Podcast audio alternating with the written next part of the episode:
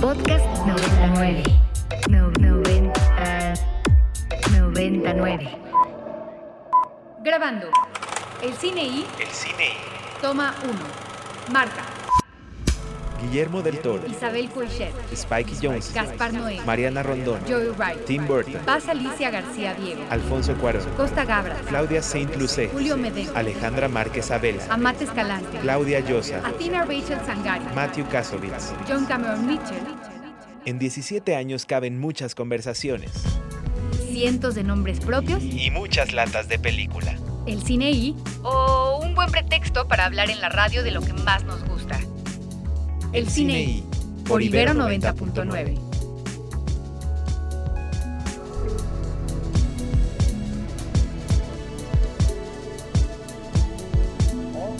de la mañana con dos minutos transmitiendo completamente en vivo desde diferentes latitudes de la geografía mexicana. Este es un programa más de El Cine y yo soy el More. Eh, no estoy en la cabina en Santa Fe, donde sí está mi queridísimo Ricardo Marín, con quien es un placer compartir micrófonos como es costumbre. Digo lo que digo siempre, hoy es viernes 4 de noviembre del 2022 y es un placer compartir micrófonos contigo, Rick. ¿Cómo estás? Eh, también es un placer compartir micrófonos este, virtuales contigo, More. Eh, todo bien, todo bien. Yo me encuentro justamente en la, en la cabina, por lo cual que mi calidad en HD probablemente delatará. Pero sí, justamente, More, aquí feliz de estar un viernes más en eh, la cabina de radio de Ibero 90.9 para hablar de cine y más cosas, More. Sí, y bueno, el recién terminado Festival Internacional de Cine de Morelia en su edición 20 nos eh, recordó que no tenemos que estar juntos todo el tiempo para hablar de cine. Es así, Anafer Torres, ¿cómo andas? Muy bien, More, muy contenta de estar con ustedes platicando, eh, recapitulando todo lo que ha pasado en los últimos días, en las últimas semanas. Eh, y pues muy contenta, siempre, siempre es un gusto poderme conectar, aunque sea de manera virtual. Sí, hoy, hoy hablaremos de Morelia y de lo que sucedió la semana pasada por allá. Este, tendremos incluso en nuestras entrevistas la presencia de una de las ganadoras del festival. No se esperaba menos, siendo un eh, evento que este año tuvo una importante cantidad de películas dirigidas por mujeres pero bueno, antes que eso, Rick, arrancamos como siempre, arrancamos normalmente el programa con el obituario y también es una presencia femenina eh, la que tenemos que lamentar que se nos haya adelantado en estos días, Rick. Así es, More. Se trata de eh, Patricia Morán, una de las actrices eh, emblemáticas del cine de oro mexicano. Eh, ella, ella falleció el 24 de octubre de 2022. No pudimos dar concretamente la, la noticia cuando, cuando sucedió, debido a que estábamos eh, transmitiendo desde el Festival de Cine de Morelia, justamente. No obstante, eh, su pérdida marca una de las últimas pues, este, partidas que nos otorga el cine de oro mexicano. Eh, Patricia eh, Morán es muy conocida por papeles en películas como La Casa del Odio, otra, otra Primavera, eh, así como sus cuestiones en sus involucramientos pues en el doblaje, etcétera. No obstante, creo que su una de sus más grandes aportaciones, creo, al cine nacional fue en colaboración con Luis Buñuel actuando en la película El Ángel Exterminador, More. Sí, así es. Este, eh, yo creo que si tuviéramos que quedarnos con el papel más relevante de la carrera de Patricia, sin ningún lugar a dudas, Rick, tendría que ser eh, justo la película que acabas de, mencionar. Uno de muchos clásicos que hizo Bu- Buñuel en su, en su etapa mexicana, ¿no? Pensar y recordar que este gran genio que nació en Calanda, en Aragón, y que luego vino a vivir a México y se hizo mexicano. Aquí podríamos volver a eh, las palabras de Chabela Vargas que, que aseguraba que los mexicanos nacen donde se les da la gana, ¿no? Este, Así es. Don Luis vivió muchísimos años de, de su existencia en México y si bien terminó rodando varias de sus últimas películas en Francia y con, con capitales y producciones francesas, nunca dejó de vivir en esta preciosa casa que hoy es la sede de la Academia Mexicana de Cine en la Cerrada de Félix Cuevas, ahí en la, en la colonia del Valle, y nunca pretendió regresar a vivir a, a- a España tampoco, ¿no? Este, en su etapa mexicana, Buñuel tiene muchos eh, grandes éxitos de crítica eh, y uno de ellos sin duda es el, el Ángel Exterminador. Este, eh, podríamos hablar de películas como él, como eh, Susana Carne o Demonio, como Los propios Olvidados, Así es. este, como ¿Qué? El Gran Calavera, como Gran Casino. Este, el, ángel, el, el Ángel Exterminador, sin duda, Rick, una de las cosas más importantes que hizo Don Luis por acá y yo creo el papel más, más especial y más importante de Patricia Morán. Sí, es, es correcto, More. Y justamente creo que tenemos también que agradecerle a, a iniciativas como las de Guillermo del Toro, las de Martin Scorsese con el World Cinema Foundation, eh, así como la Filmoteca de la UNAM, que varias de estas películas ya se pueden ver de manera restaurada, justamente. Eh, no por presumir ni nada, pero en el pasado Festival de Cine de Morelia me tocó ver una restauración de él, justamente, Wow. este clásico de, de- de Luis Buñuel, que yo tengo que admitir con mucha pena que jamás había visto. Y es, Uy, no. no, es una película fantástica, un Arturo de Córdoba en toda su en todo su esplendor completamente y una trama digna de cosas que Joanna Hogg creo que eventualmente envidiaría. Yo creo que Anafer te gustaría a ti mucho esta película justamente. Ya sé, y no, no, la, no la pude ver en Morelia y tengo que decir con un poco de pena que tampoco la he visto antes, pero sí, todo el mundo estuvo hablando de la restauración de él, por ahí andaba Claire Denis en esa función. sí, justamente me tocó verla con Claire Denis. Denis, Un saludo Pues- a Alex Durán. mi, mi querida Nafer, hoy que se habla tanto de eh, señores tóxicos, ¿no? De eh, celosos, de boyers, de, de machismo, de masculinidades este, mal encausadas, creo que él es una película que se adelantó a, a su tiempo y que hace un retrato crítico bien interesante y, y, este, y que es una película que creo que funciona muy bien para estos tiempos este, eh, donde se sigue hablando desde otra perspectiva, desde otro lugar, desde luego, de, de estos temas y donde son parte de la agenda eh, del día a día. Este, la verdad es que sí, sí creo que el, el, el este, energúmeno, encantador, hasta cierto punto insoportable en la mayoría del el metraje de la película que construye Arturo de Córdoba en esta película, es un modelo para, para ver a muchos este, hombres tóxicos este, Sí. eh, que se han hecho después de, de él en, en el mundo de las películas. Pero bueno, todo esto para decir que descanse en paz Patricia Morán, de quien además solamente querría yo agregar Rick, fue una gran artista de radionovelas, Así de, es. de doblaje, y que participó en un clásico de los clásicos, que es de, de las que yo sí confieso haberme echado prácticamente completas y me gustaban mucho, que era Calimán. Sí. Este, Sí, justamente, mi, mi papá también era súper fan y muy emocionado. Él una vez me compartió todos los episodios de Calimán, justamente de la radionovela. Los tenía todos, mi papá era, era turbo, turbo fan. Y también como tú, él los escuchó todos cuando estaba más chiquito, justamente, More. Y un saludo grande a Edgar David Aguilera. Este, él, él tiene mucho que ver con el resurgir del personaje Así en, es. en fechas recientes. Y este, nada, des- de- descansa en paz Patricia Morán. Mira, Rick, yo sé que ya por ahí en cabina tienes eh, a nuestros primeros invitados. Así Entonces, es. se me ocurre que, que mandemos a la primera canción de una vez, porque a mí ya se me cuecen las habas de verlos, saludarlos y platicar con ellos. Por supuesto, pues vamos a escuchar algo que escuchamos el fin de semana pasado en vivo, incluso en el Festival Marvin. Esto que sigue es de Dean Ambrita y la canción se llama Night Nurse. Escuchamos, Rick? Escuchamos una bellísima canción del dúo de Dean Wareham y Brita Phillips, eh, Dean and. Eh, la canción se llama Night Nurse. Quise ponerla porque justamente Dean Wareham junto con Brita Phillips vinieron eh, la semana pasada al Festival Marvin a tocar algunas canciones de su banda, de Luna, de Galaxy 500. Y a mí me interesaba justo recalcar, no sé si, si se recalcó durante la semana o durante los previos, pero Dean Wareham tiene una, una conexión súper estrecha con el mundo del cine, especialmente haciendo la música para, para las películas, varias películas de Noah Baumbach o apareciendo a través de la de música como de Galaxy 500 en las películas de Noah Baumbach. Eh, resalto especialmente la música de Mistress America, una película que yo amo y adoro, que to- to- toda la música la hicieron justamente Dean Ambrita, entonces por eso quería poner esta canción en este momento. Cada que oímos una canción y explicas por qué la escuchamos, me da gusto que tú seas el que las escoge. Ya ves. Y recuerdo tristemente tu semestre de intercambio en Holanda, cuando la música la ponía yo. Y ponías puro Joaquín Este, Sabina, ¿verdad, More? Exactamente, sí, bueno, o cosas como del fonógrafo, música ligada a tu El fonógrafo es genial, More. ¿De qué hablas? No, yo lo sé, yo lo sé, pero está mejor esto que tú pones, mi querido. Permíteme Está bien, está señalarlo. bien. Este, buen preámbulo y buen pie para darle la bienvenida a nuestros primeros tres invitados del programa del día de hoy. Nos da muchísimo gusto recibir en los micrófonos de Ibero 90.9 y del Cine I a René Herrera, director de Emboscada. Hola René, ¿cómo estás? Bien, More, muy bien. Muchas gracias por recibirnos este día tan especial para nosotros.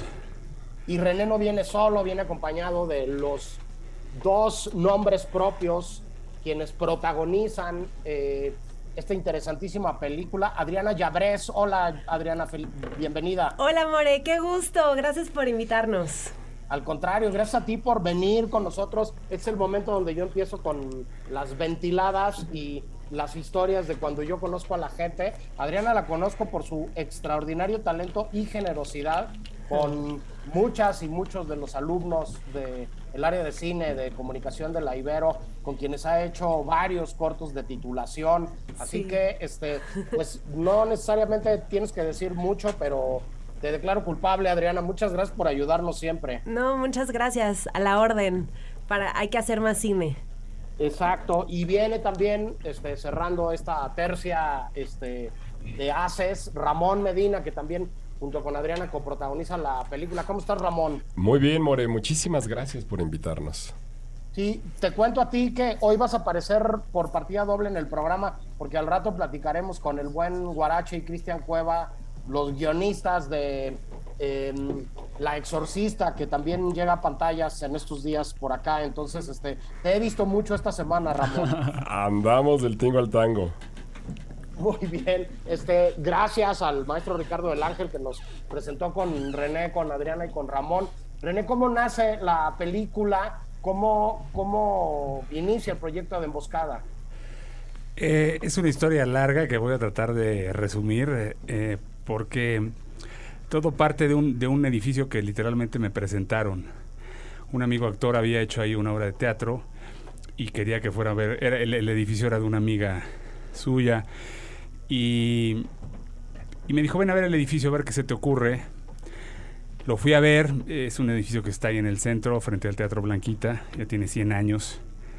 Y me pareció un edificio muy interesante, pero en ese momento yo estaba en otras cosas, pensando en otros proyectos, etcétera, etcétera. Y llegó un punto en el que eh, metí un par de proyectos para que lo apoyaran en el Edificine, que no me dieron los apoyos, y lo único que tenía en ese momento era el edificio. Le hablé a este amigo, le dije, ¿sabes qué?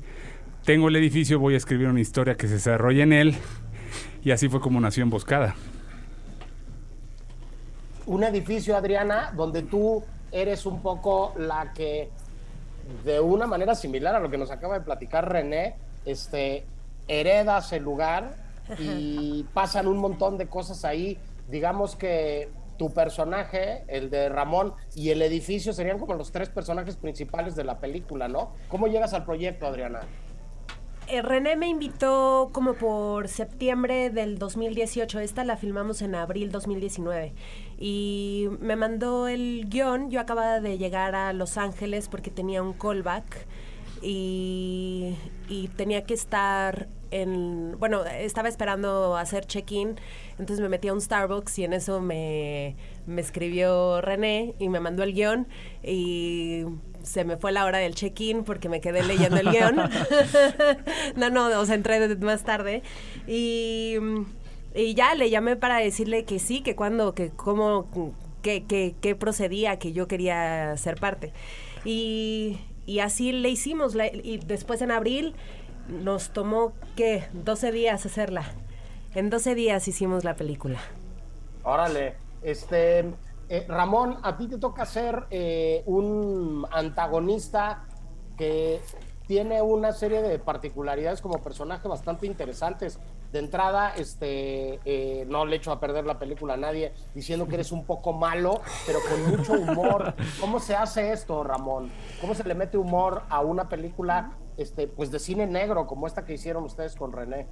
Fíjate que, eh, digo, estaba escrito en el guion así, pero platicando con René hace unos días, justo eh, comentábamos eso, ¿no? Que, que para ser un personaje con estas características tan de humor sórdido, eh, extraño, pues el personaje, o sea, la persona que lo interprete tiene que tener ese humor. Y la verdad es que yo soy muy sarcástico e irónico.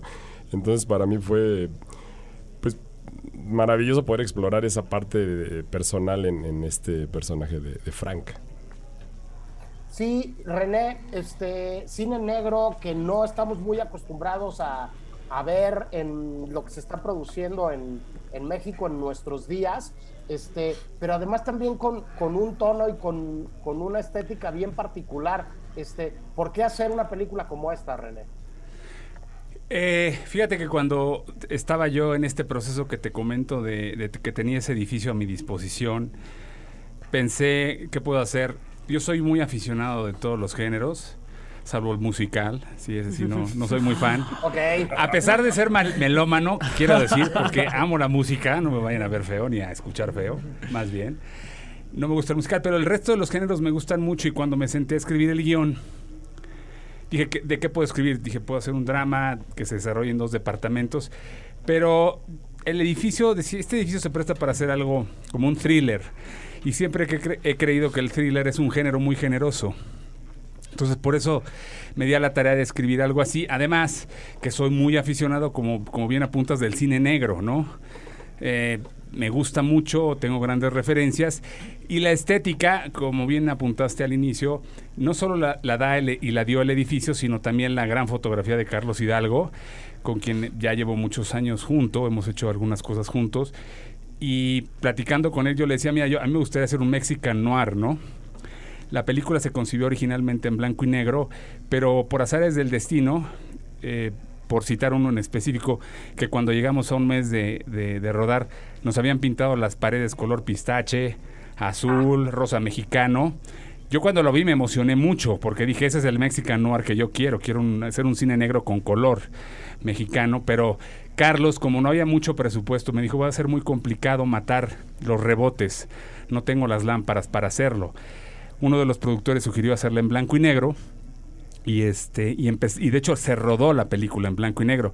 Pero la foto de Carlos fue tan buena que mi postproductor Ernie Schaefer me dijo, déjame hacer un experimento y cambiarla a color. Y cuando me mostró a mí la prueba, yo quedé enamorado con la esperanza de que Carlos Hidalgo aceptara este cambio que aceptó y bueno, y así fue como surgió la estética y, y la historia de, de Emboscada, ¿no? Sí, puro sospechoso común. Un saludo muy fuerte a Carlos, como a uno de tus productores, al buen José Ramón Pedrosa, que también es gran amigo, exalumno de la Ibero y compañerito de banca. Este, eh, de, los muchos colaboradores que, que, que tuviste en, en la película. Rick, tú querías preguntar varias cosas. Sí, bueno, yo quería preguntar, o sea, justo eh, yo la verdad entré a la película sin, el More me la platicó, no sabía de qué iba y me, me dio, dio un- fue una grata sorpresa darme cuenta que era como un, un- justo un noir mexicano, ¿no? Eh, ¿Cuál fue justo, yo quería preguntar, ya me lo contestaste un poquito ahorita, pero también desde la actuación, ¿cuál fue como su aproximación como hacia el género justamente, ¿no? Como, ¿cuál fueron, o sea, cómo fue que se prepararon para una película así? ¿Es una preparación diferente? ¿Vieron puras pelis de Philip Marlowe? ¿Cómo fue, cómo fue todo eso? Está muy elaborada esa pregunta. Lo hace sentir a uno ignorante. No. Eh, Adriana. Pues empezar a buscar eh, películas de cine negro, eh, entender a Humphrey Bogart Sí, claro. este, y a la femme fatal, eh, traducirla a, a lo que...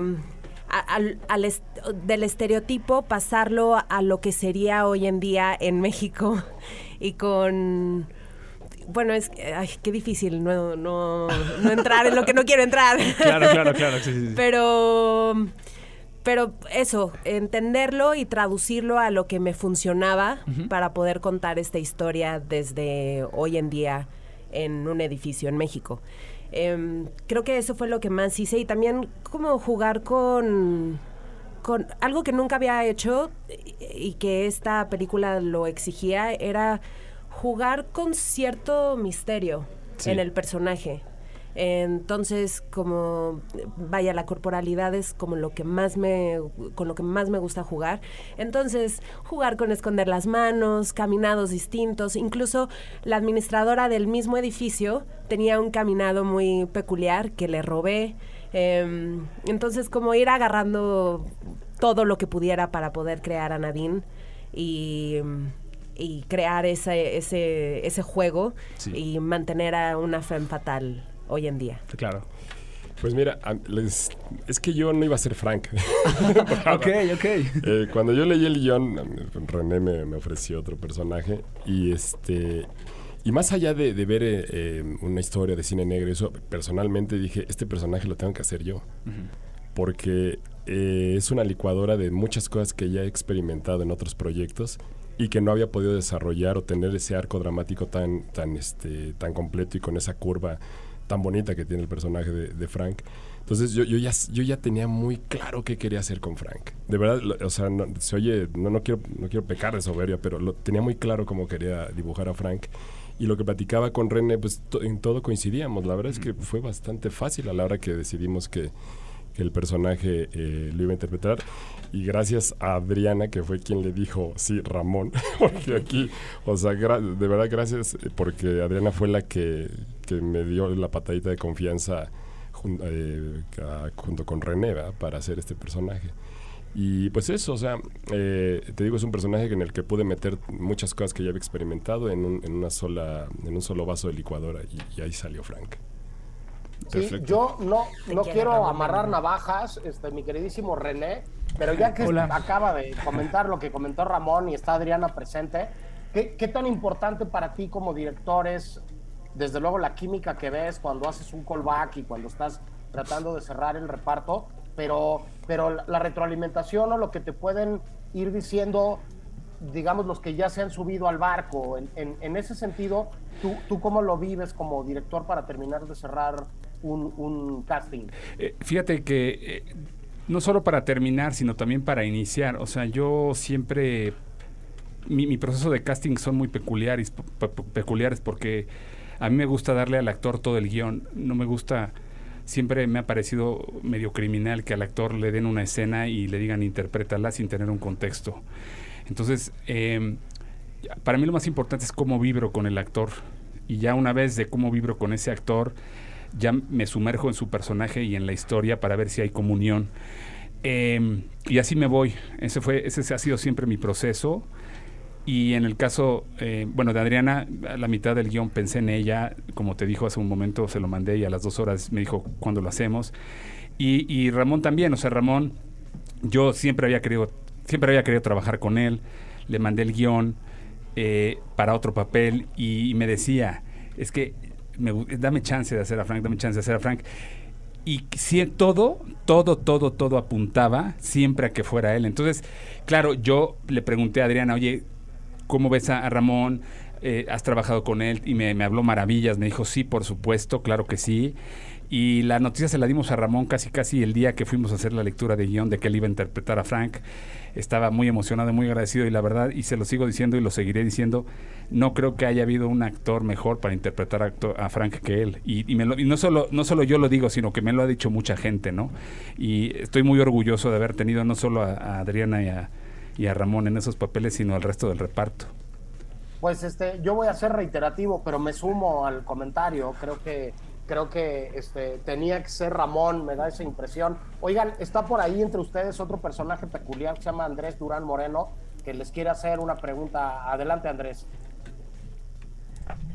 Hola, hola, ¿cómo Hola, están? Andrés. ¿Cómo Este, estás, Andrés? Tarde pero seguro, estamos por aquí, ahora que ahora sí que no llegué a la apertura, pero estoy con ustedes. eh, aquí a Adriana ya tuve la oportunidad de conocerla en, en el festival, ahí muy fortuitamente, este, sin saber, ¿no? De, de dónde estaba y qué película, pero ahorita que la escuchaba mencionar que la película fue filmada en abril de 2019, yo quería preguntarte a ti, este, Ramón, a Héctor, Este, René. a René, perdón, disculpa. Sí, Ah, a lo sí. mejor. Te pareces- Siempre te llaman pareces Héctor, siempre. a. Tengo cara de Héctor, no te agobies. No, a no, Héctor. no te agobies, tengo cara Tienes de cara de Héctor. Héctor, tienes cara de con Héctor. Héctor mil veces. Tú tranquilo, Héctor. tú tranquilo. Muchas gracias. Saludos de Héctor a todos. Peripecias divertidas, sustos que dan gusto. Pero bueno, amigos, quería preguntarles cuál fue lo más retador, ¿no? Porque vemos que pues en marzo se vino la pandemia encima. ¿Qué pasó con la película? ¿Cómo les fue con eso? ¿Cómo se sintieron ustedes interactuando este con los personajes y todo? Este teniendo pues el bicho encima, ¿no? Volando por el Eh, eh, espacio. se hizo un año antes de la pandemia Sí, y creíamos que se Es iba a pues a encajonar, ¿no? Como Claro. que no cre- Digo, no como sé. sea, eh, sí, o sea, Sí. qué bueno que lo mencionaste porque el reto de hacerla en 12 días, una Sí, película hacerla en 12 increíble, días ya de por sí es un reto. sí, sí. Ahora, som- súmale que, que a, me- a- a proce- a medio proceso de postproducción se nos viene la pandemia. Claro. Ah, Justo en la, en la premier que fue el martes, alguien me preguntaba cuál fue el mayor desafío que tuviste y le dije, eh, ¿en qué etapa? Porque en, ca- en cada una hubo unos desafíos eh, de Me verdad imagino. descomunales. Pa- Partiendo por el hecho de, de- de filmar en 12 días y de, de llegar a un edificio donde de repente me dijeron, oye, ya no puedes usar eh, esto, esto, esto y esto. Y nos dieron dos departamentos nada más. O sea, a pesar de que en la película hicimos malabares para que pareciera un edificio de ocho pisos y 400 departamentos, nada más nos dieron dos. O sea, todo está filmado, eh, está grabado en dos departamentos. Entonces, cada etapa tuvo sus desafíos. Ahora que ellos te digan cuáles fueron los desafíos de ellos, ¿no? Pues eh, yo no había hecho un largometraje y, o sea, no, no protagonizándolo. O sea, había hecho varios en otros personajes, pero, pero yo soy muy bicho de teatro y, mm, y entonces el- la manera en la que yo trabajo es cronológicamente. Y había que, que organizarme muchísimo mental y físicamente para poder lograr las secuencias. O sea, que, que, que no, no se dispararan de arriba para abajo, de en energía y, y creo que ese fue mi reto más grande, como lograr eso y, y- y sí lo veo que veo que sí lo logré. Eh, claro que no estuve Súper, sola. súper logrado. ahí me ayudaron, me ayudó René obviamente y y también desde el, el primer día me acuerdo que con Ramón era como, no, pero esto, eh, mi, sue- mi, mi miedo es pasarme, ¿no? Eh, porque una vez que eres de teatro la gente dice, ay, no, qué teatral. Y mm, más me voy dando cuenta que es solo una cosa que se dice, no tiene nada que ver con la verdad pero me guiaba mucho también con, con Ramón, de me estoy pasando en esto y el confiar en, en que estaba bien acompañada me ayudó mucho. Pero también tenía planas de, con colores y post-its y, y Juan Ugarte, uno de los grandes actores que tiene esta película, me decía, eres, es que eres la niña de los plumones. Estaba. Pero tenía que hacerlo para poder organizarme Gráficas, con eso, que era lo que más me, me asustaba de este proceso. Hacer una película en 12 días en donde no me pasara y poder llevarlo cronológicamente cuando no se hace así. Sí, eh, ya, ya lo habías mencionado que es tu primera, que era tu primer protagónico. Y quiero decir que protagonizar una película no es cosa fácil, hay que mantener pues la, o sea, esa carga de protagonismo, o sea, y, Claro, alejado de un ego, ¿no? Hablo, realmente de, de- de aguantar el protagonismo en una película que es bien difícil. Y Adriana, yo ni sabía, o sea, yo me enteré hace una entrevista antes que esta, que no, no había hecho un, no había tenido un protagónico en, la, en el cine, la verdad, me- o sea, para mí fue así como que, ¿en serio? Y este, y bueno, sí, la, la verdad yo me sentí pues muy parecido, como este, como lo dice Adriana, yo, yo sentía que tenía una réplica eh, muy sabrosa, ¿no? O sea, me ponía el balón para que lo pateara durísimo. Eh, y mira, el, el reto para, para mí creo que fue, yo llegué muy cansado de ese rodaje, yo terminé otro proyecto a las 6 de la mañana un día anterior de empezar emboscada y a las 7 era mi llamado. No. Cosa que no le dije a René. Inteligentemente. No se lo dije. Hasta hace una semana. Si no, no es Frank. semana- No, es que yo sentía que me quitaba Frank, la verdad. Y este y llegué llegué muy agotado y los primeros tres días de verdad, o sea, yo trataba de no hacer nada más que lo que tenía que hacer. Y, eso, eso para mí fue eh, pues el reto más, más, este, más complejo, ¿no? También estar protagonizando con Adriana y a, esa, a ese nivel, ¿no? Ese nivel actoral, porque si ves la película, el nivel actoral que hay en esa película no es, no es tan fácil verlo. Y es que la química también que hicieron ellos dos fue sensacional junto con los demás. O sea, verlos, yo que estaba viéndolos dirigir, a veces me perdía viendo como una pareja bailaba un tango exquisito y tenía yo que sal- salir del trance y decir, corte, corte, corte, sí, ya, ya, ya. ya, sí, No, la que sigue, la que y sigue. había unos planos secuencias que nos dejaban ver después y era muy difícil el saber que una de esas no iba a ser. Exacto. Rick, Exacto. Ju- Justamente ahora yo quería preguntarles por último, nada, ya, ya se nos está acabando el tiempo para, para preguntarles, ¿dónde se puede ver la película? ¿Tiene, tiene se estrenó Ya, ayer justamente? eh, ¿Dónde, ¿En qué cine se eh, puede ver? Es, es exclusiva de, de Cinemex. Perfecto. Y ahora mismo te doy, eh, ahí te va. Está en Cinemex Aragón, Huicuilco, Duraznos Platino, El Rosario, Encuentro Oceanía, Gran Sur, Lomas Verdes, Gran Terraza, Mundo E, Patriotismo, Pabellón Polanco, Plaza eh, Fashion Mall, Reforma 222, Santa Fe, Tlalpan y Universidad. Ahí lo tienen, entonces si quieren, si, si gustan de ver emboscada justamente. More, Pues muchísimas gracias a los tres, a Ricardo por acercarnos con, con ellos. Eh, muchas felicidades. Decir rápidamente nada más, ya era hora, Adriana, que te dieran este protagónico. Este, yo diría muchas cosas más de la película, pero les voy a dar tips y voy a spoilerearla. Entonces, solo digo que me parece una película, además coral, que tiene Sí. muchos Sí, otros sí, personajes sí. que tienen mucho que ver con, con- con la trama. Eh, inteligente, con un guion sabroso que te, que te mantiene atento hasta el final de la película y que merece mucho la pena de irse a ver a las salas de cine. Eh, muchas gracias, René, Adriana, Ramón. A Héctor, si está por ahí, a todos, este, gracias Sí. eh, Aquí estamos, aquí estamos. por venir a platicar con nosotros y seguro nos vemos muy pronto en, en el siguiente de los proyectos de los tres. Adriana, Sí, ¿tú quieres gracias. mencionar algo Sí, rápido? quiero solo sumar que además es una película que tiene como protagonista a una mujer que cobra agencia y, y eso es importante. Sí, definitivamente. Y, y no se siente forzado. O sea, no, Claro, no- no. no es una película de denuncia. No es de tendencia o sea, tampoco. no, no, sí, no. y tiene otros detalles justo también que me parecieron que justo podrían interpretarse como tal, pero no, definitivamente no lo son.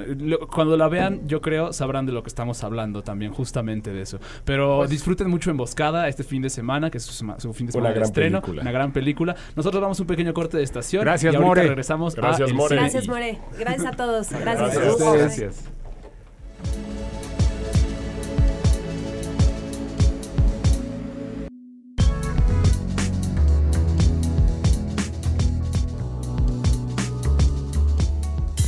El Cine I presenta Presenta. Apuntes sobre el futuro del celuloide. Toma uno. Toma uno.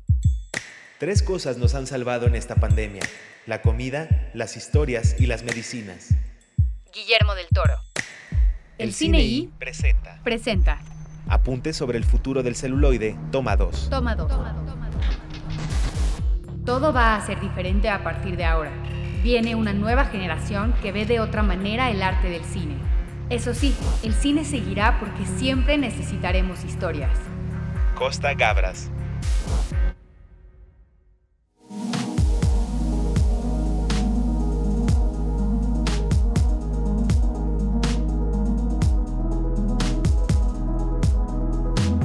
Vamos, regresamos, son las 11.38 a El Cine I. Eh, More, ¿sigues con nosotros? Sigo con ustedes, ¿me escuchan por allá? Te escuchamos perfectamente. Anafer también sigue aquí con nosotros. ¿Estás ahí, Anafer? Aquí ando, aquí ando. Se une nuevamente también a los micrófonos en un segundo que se logre acomodar el señor Andrés Durán Moreno. Aló, aló, ¿cómo están? Llegando yo con todo el estilazo. Todo Tarde, bien. pero seguro. No, Mucho, pero se llegó, Muchas se llegó, gracias, que amigos. es lo son importante. tan amables. Este, pues ya, listos. Viernes más, vamos a hablar de cine. Un viernes más. More, tenemos muchas cosas de qué de qué hablar en este programa, justamente. Sí, Anafer, nos compartiste en la semana una noticia que creo que si nos vamos a brincar otras, esta no nos podemos brincar. Eh, Rooney Mara y Joaquín Phoenix van a hacer la próxima película de Pavel Pavlikovsky. Así es, More, es algo que nadie de nuestros radioescuchas me dejará mentir, que creo que nos emociona muchísimo eh, siendo fans de este director que nos parece muy, muy bueno y como dices, bueno, Rooney Mara y Joaquín Phoenix, que además son pareja en la vida real y que han trabajado juntos antes, van a unirse para, para ser los, los protagonistas de esta historia que trata de una pareja americana que se va a vivir a una isla y entonces se ve como amenazado eh, pues su existencia ahí. Entonces la verdad es que me parece muy interesante y leía la nota y leía la sinopsis y así. Creo que creo que es algo que va a ser diferente a las cosas que ha hecho Pavel Pavlikovsky, me, pero al mismo tiempo me intriga muchísimo. Creo que después de haber visto Cold War, después de haber visto Aida, podrá sonar diferente, pero creo que al final por eso por eso me causa tanta como intriga y emoción. Creo que no va a tener desperdicio. Rooney Mara y eh, Joaquín Phoenix son definitivamente unos de mis actores favoritos del mundo. Entonces, bueno, viene, viene bueno lo que va a filmarse. Sí, la verdad es que suena muy bien. Este, ahora retomamos el nombre de Pavlikovsky que nos sirve para seguir platicando de los temas que eh, vienen más adelante en la escaleta del programa de hoy. Pero bueno, decir que ya viene la nueva edición del Festival de Cine de Los Cabos. Así es. Este, que hemos estado muy activos y que estuvo muy interesante todo el trabajo del concurso de crítica de este año, ¿no? Este, eh, ya, ya sabrán este, muy pronto quién se llevó el gato al agua y este, el premio, entre otras cosas, es asistir al festival eh, con la prensa y ver todas las películas por allá este, en la próxima semana. Pero decir que entre los highlights para este año va a haber un reconocimiento a Tenoch Huerta y a Carla Souza, dos eh, jóvenes presencias enfrente de la pantalla de nuestro cine que hacen cosas aquí, que están haciendo cosas afuera y que son parte de la conversación y de lo que nos está pasando como, como medio, como industria. Que viene la nueva película de Sara Poli, la nueva película de José Manuel Cravioto. La nueva este, película de Mia Hansen Love también. También. La nueva película de Mia Hansen Love va a estar también este, presentándose una vez más este, Home Somewhere Else de Carlos Hagerman y Jorge Villalobos. ¿Tú querías agregar algo, Rick? Sí, bueno, no, justamente eso, la, nueva película de Jafar Panahi, la nueva película de Sarah Polly. La película de Sarah Polly va a ser la que va a cerrar, si no me equivoco, la va a ser la película de clausura, la función de clausura. Eh, me emociona muchísimo esa película, Sarah Polly es posiblemente mi directora favorita justamente después de una extraordinario documental como Stories We Tell, eh, pues creo que no hay que perderle absolutamente nada de lo que haga justamente More.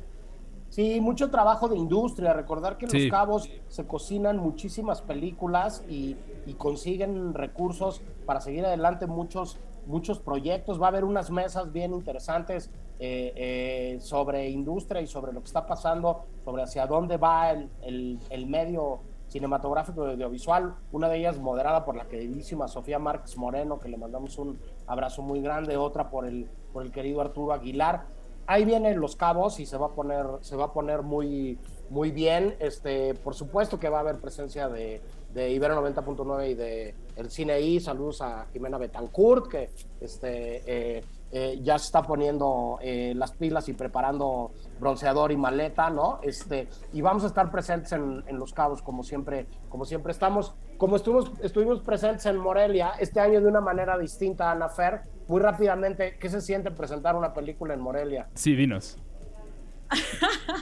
pues me ponen un poco en el spotlight, pero la verdad es que fue una experiencia increíble. Tuvimos la fortuna de presentar nuestro corto Frontera el día lunes, muy temprano en el festival. Eh, y la verdad es que fue realmente un regalo poder presentar tu cortometraje por primera vez en la pantalla grande, por primera vez en el cine, en el Festival de Cine de Morelia. Eh, un festival que me encanta, al cual hemos podido ir desde hace ya varios años. Sin embargo, eh, la verdad es que fue demasiado especial estar acompañada de grandes, grandes amigos, de amigas, de mucha parte del equipo eh, que estuvo en el cortometraje, de la protagonista Diana. Eh, la verdad es que fue una experiencia increíble y también creo que fue muy distinta a, a otros años. Normalmente eh, tengo que decir que nos hacemos como un poco el atasque de las películas, pero este año también quise, además de ver las películas, claro, eh, pues también tomar como el tiempo de estar con la gente querida que viajó a, a estar ahí presente, eh, de convivir, de comer. Platicábamos con Marín un día que, wow, creo que nunca en todos estos años nos habíamos sentado a tener una comida en forma. y bien, sí, sí, sí. Como siempre, como siempre, Morelia, un, un, goce total. Muchísimas gracias a todas las personas que lo organizan, a todas las personas que, que están ahí presentes y que realmente van a celebrar el cine. Sí, este, un año muy especial con el triunfo de varias películas dirigidas por mujeres, ya lo habíamos comentado. Eh, la gran ganadora, me atrevo yo a decir, que es El Norte sobre el Vacío de Alejandra Márquez Abella, que se llevó el premio a mejor largometraje de ficción, el premio a mejor actor y el premio a mejor guion. Pero bueno, hubo muchas ganadoras más y una de ellas es eh, nuestra siguiente invitada. Así que creo que nos podríamos ir a canción, Rick, para este después de la canción presentar a nuestra invitada. Claro que sí, vámonos a una canción. Ahorita justamente en el Festival de Cine logramos ver esta película de Ruben Ostlund llamada Triángulo de la Tristeza, que me dio mucha risa, la verdad, gran película. Eh, entonces vamos a escuchar una canción que se escucha ahí. Esto es de MIA y se llama Born Free.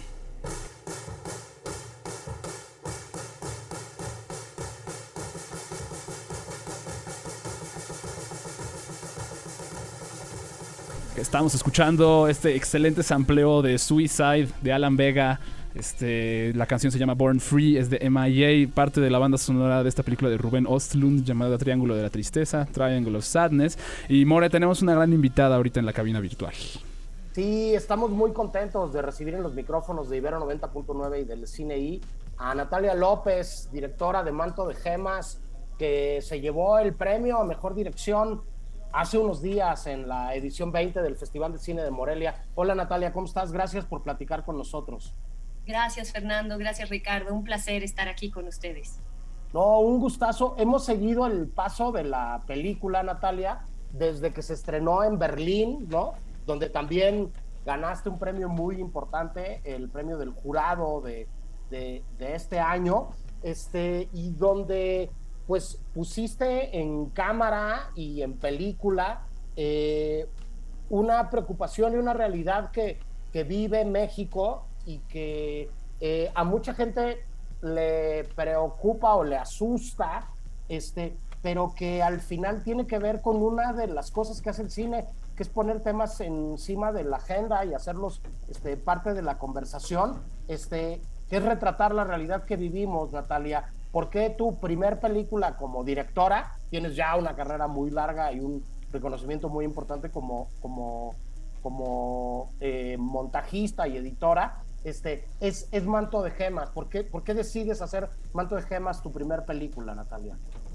Gracias, Fernando. Este, creo que cualquier película tiene que nacer de una necesidad profunda, no pueden ser nada más ganas este, de hacer una película, sino sino una gran necesidad de decir algo y creo que esta película nace de haber vivido los últimos 15 años en, el campo mexicano.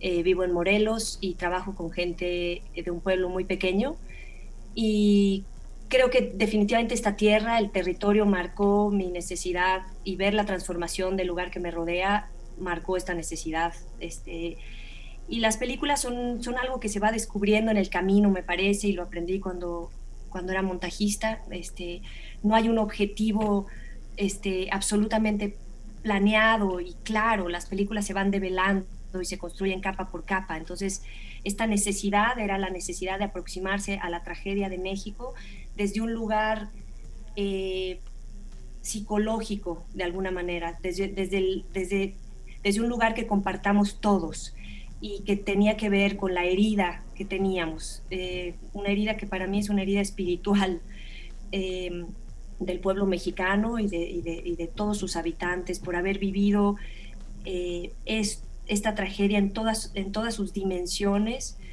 a lo largo de tantos años. Creo que ha calado muy, muy hondo y, y mi intención era verlo desde un lugar que no lo había, que no lo he visto hasta ahora, que era un lugar este, un poco más abstracto, este, no tan espectacular, eh, no, no es una tragedia que, sea, que se pueda atacar de manera sociológica, económica o política, nada más, sino en toda su complejidad. Entonces, Manto de Gemas es, es la aproximación, acercarse a la tragedia desde un punto de vista más psicológico de alguna manera y experiencial. Natalia, ¿cuál es la diferencia fundamental desde tu perspectiva eh, entre editar y dirigir? ¿Qué, ¿Qué cosas tuviste que desaprender si pudiera funcionar el concepto para, en lugar de, de estar trabajando con algo que ya se rodó, eh, ser la que decide exactamente qué se va a rodar y qué se va a ver y qué no. Me parece que hay un juego brillante y bien interesante en la película entre lo que vemos a veces y lo que no vemos, ¿no? Este, y que en la puesta en cámara hay, hay un, cuidado casi milimétrico, me atrevería yo a decir, este, para, para saber qué se enseña y qué no se enseña. Sí, este, hay, una, hay un abismo entre, el, entre ser un, colaborador este, entregado a la visión de alguien más y ser quien aporta la visión. Este, quien aporta la visión es alguien que, que tiene un compromiso que es como una espada de Damocles en la nuca durante años. Este, eh, es un compromiso con, con, la honestidad a cada momento, de alguna manera, y, y, y esa, esa demanda interior de, de, de alguna manera ser coherente a cada paso que uno da con la intención que tiene, es brutal. Este, y, y, obviamente para bien y para mal todas las decisiones que el, director o la directora tienen que tomar a lo largo del camino. Este, es un proceso mucho más solitario de lo que, de lo que parece desde afuera. O sea, el cine es, es efectivamente es un acto colectivo en todos sus procesos porque es una manifestación tecnológica muy compleja, pero, pero este tipo de películas son, pues necesitan de un, una persona sosteniéndola desde principio a fin y sosteniendo esa visión. ¿no? Entonces, todo lo que sé del cine lo aprendí en la sala de montaje. El, montaje es algo realmente apasionante, es una labor muy cerebral y muy analítica y creo que eso me ha ayudado a desarrollar una pasión por el lenguaje cinematográfico, sin duda por todos los elementos del lenguaje y a, este, a conocer y a, y a poder eh, discernir este, la, la, mecánica del cine. ¿no? Eh, pero bueno, construir una película como de, de cero a, al final es una labor que para mí fue este, como un Big Bang, sí, una, una sorpresa, ¿no? Es algo, algo desconocido. Este, y fui encontrando el camino en la dirección de los actores, en, en la escritura del guion, que fue para mí como subir al Everest, yo creo. Este, todo fue eh, un proceso de aprendizaje fuerte a pesar de haber tenido experiencia en el cine.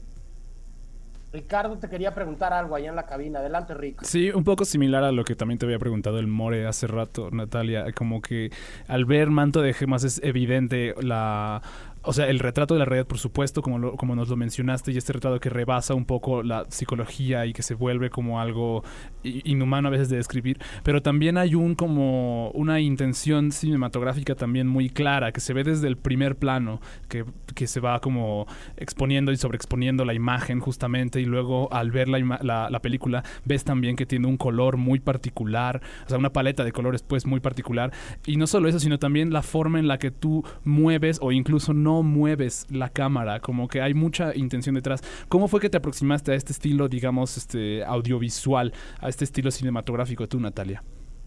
Sí, Ricardo, gracias. Este, para mí la fuerza más grande del cine radica en la forma. Este, creo que a través de la forma se transmite la visión. Eh, creo que la narrativa, este, la, el movimiento de cámara, el sonido, los diálogos, todos son, el, son elementos que como así como las notas en una partitura juegan en diferentes momentos y tienen relevancia en, unos momentos y menos relevancia en otros. Pero la forma, el, modo, no amamos a Dostoyevsky o a Cristina Velasco o a Maggie Nelson por los temas que nos dan, los amamos por la forma en que los cuentan. Este, realmente la forma es la que transmite la visión interior de algo, ¿no? la propuesta de algo. Entonces, para mí eh, la parte formal no es una parte superficial, un cascarón, es el modo en el que se transmiten las ideas. Este, creo que ahora hay una fascinación eh, especial por la narrativa, que para mí realmente es un, es un elemento más, así como el actor, importantísimo, pero nada más un elemento más. Entonces, realmente Manto de Gemas fue construida en una lista de planos, más que en un guion, en una lista de planos donde describí y visualicé la película en cada plano, eh, el movimiento de cámara, la luz del día, el color, el, el diálogo, qué se iba a escuchar, este, todos los elementos, hubo como un diseño muy grande de los planos más que de la narrativa. ¿no? Se, se construyó la película en base al lenguaje y a las herramientas cinematográficas. Eh, y ahí, eh, ahí el resultado. Yo creo que el cine es, es, es, el arte de transmitir ideas, a diferencia de la literatura, que es el arte de transmitir imágenes. Andrés, ¿tú qué querías preguntar? Hola, hola Natalia. Este, escuchándote muy atentamente, es, igual y de tuvo prestado al futuro, o quizá ahora esta expresión tan bonita que tienes de la manifestación tecnológica compleja del cine, porque creo que así lo es. Y respecto hablando a, a la forma, veo que en, bueno, tenemos a, un actor, no actor, que es también muy famoso, un ser muy peculiar, que es Juan Daniel García Treviño, que lo vimos romperla en Ya no estoy aquí. Este, siendo esta tu primera película, tu, tu primera transición del interior de, de, la creación del cine, de estar en un cuarto, una computadora, al exterior a estarlo dirigiendo, este, ¿cuál fue para ti eh, este cambio y cómo te relacionaste tú con alguien que, pues a fin de cuentas, no estudia actuación o no está dedicado a la actuación? Sí, creo que sea como sea, este, cada persona es un universo, ¿no? Uh -huh. a, a pesar de que de que se puedan clasificar en actores naturales o actores profesionales y algunos tienen ciertas herramientas que comparten, pero realmente siento que lo que uno busca, para mí yo no tenía ningún método, ¿no? Es la primera vez que dirijo, entonces realmente para mí todo era como una especie de, búsqueda del método y es ahí donde me di cuenta que lo que busca un director o lo que me pareció que busca un director no es a un gran actor, sino una persona con la que pueda comunicarse o crear una vía de comunicación eh, libre y en comodidad, donde la persona con la que te enfrentas se pueda abrir ante ti y tú te puedas abrir ante esa persona. Y entonces ella pueda compartir contigo, así tú como con ella, ¿no? Entonces, lo que creé realmente, creo, lo que construimos juntos, yo y cada uno de los, de los actores naturales o profesionales de la película, fue esa vía de comunicación, ¿no? esa vía de honestidad. Entonces, con Juan, Juan Daniel es un, es un hombre con, con ángel, es, es, un hombre con duende, como se dice. Este, entonces, ese es su, ese es su estrella. Eh, entonces, lo único que hay que hacer es potencializar eso que ya está. En caso de María, por ejemplo, que es, es eh, eh, la mujer otra de las, de las actrices de la película, ella era como un instrumento también, cada vez que la tocabas era impresionante lo que transmitía. Entonces, con Ailea era diferente porque pues ella tiene muchas herramientas como actriz, entonces más bien le molestaba la indeterminación en la que yo me refería. Para mí era muy importante comunicarme con ellos de manera oral, por ejemplo, no de manera escrita. Este, no les di el guion a ninguno de ellos porque creo que la palabra escrita es muy definitoria este, y cada quien tiene su interpretación de cada una de las palabras. Entonces, era para mí mucho más importante que nos veamos y podamos comunicarnos de manera oral para construir algo que era efectivamente no sabíamos qué era, era algo que estábamos buscando. Sí, al, al, final, este, pues un gran recordatorio, manto de gemas, de que hay un montón de maneras distintas de hacer cine, ¿no? Y que las recetas no existen y que que cada quien va encontrando su propio camino. Con estas colaboraciones que bien dices, este, muchos actores que son conocidos como, como, como por tener una carrera y por ser profesionales y otros tantos que se ve que son la gente de esta realidad que tú también has vivido y has conocido allá en, en Morelos, algunos queridos amigos sospechosos comunes este, del pasado como Fer de la Pesa o Joaquín del Paso, este, que anduvieron con nosotros acá en las aulas en la Ibero y a quienes les mandamos un un abrazo muy, muy grande. Y nada, agradecerte mucho la conversación, Natalia. Dar la buena noticia de que Manto de Gemas va a estar en la muestra internacional de cine de la Cineteca. Entonces, además del reciente triunfo en Morelia, ¿no? Este, es un buen pretexto la conversación para invitar a la gente que se acerque a verla por lo pronto en, en, en la Cineteca, en la muestra, y ya luego hablaremos de cuando tenga su corrida comercial, si te parece bien, Natalia. Sí, con muchísimo gusto podemos volver a platicar. Además, las películas se, se, se van te- se terminan en, en este diálogo, ¿no? O sea, finalmente lo que creo que construí es una vasija que, que al final termina llenándose con la subjetividad de quienes la, la, la observan y la reciben. Entonces, efectivamente va a estar en la Cineteca, que se me hace un, un honor absoluto, porque para mí la Cineteca ha sido un templo toda la vida, eh, es la Cineteca más concurrida del mundo, tenemos que estar muy orgullosos todos los mexicanos de que existe en nuestro país. Es un, es un espacio público, hay pocos espacios públicos que están tan tomados por, por la gente como la Cineteca. Este, y la muestra siempre ha sido un, un, evento que marca el año para mí. Entonces, este, estoy honrada de estar ahí, ser una de las dos películas mexicanas que esté en la muestra a partir de la próxima semana, del jueves 10 hasta finales de noviembre. Y seré muy feliz de conectar con toda la gente que pueda verla. Correcto, muchísimas gracias. Gracias como siempre a Julia y a Fernanda por acercarnos estas conversaciones siempre tan interesantes. Este, Nosotros vamos al corte de la hora y regresamos con la segunda mitad del cine y del día de hoy. No se vayan.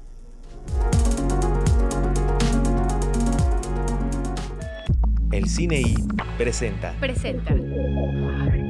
Apuntes sobre el futuro del celuloide. Toma, Toma 3. Nos estamos dando cuenta de que este cambio va más allá de la manera de distribuir el cine. Está mutando la relación que las películas crean con el público. Paulo Sorrentino. Para más contenidos como este, descarga nuestra aplicación disponible para Android y iOS o visita Ibero909.fm.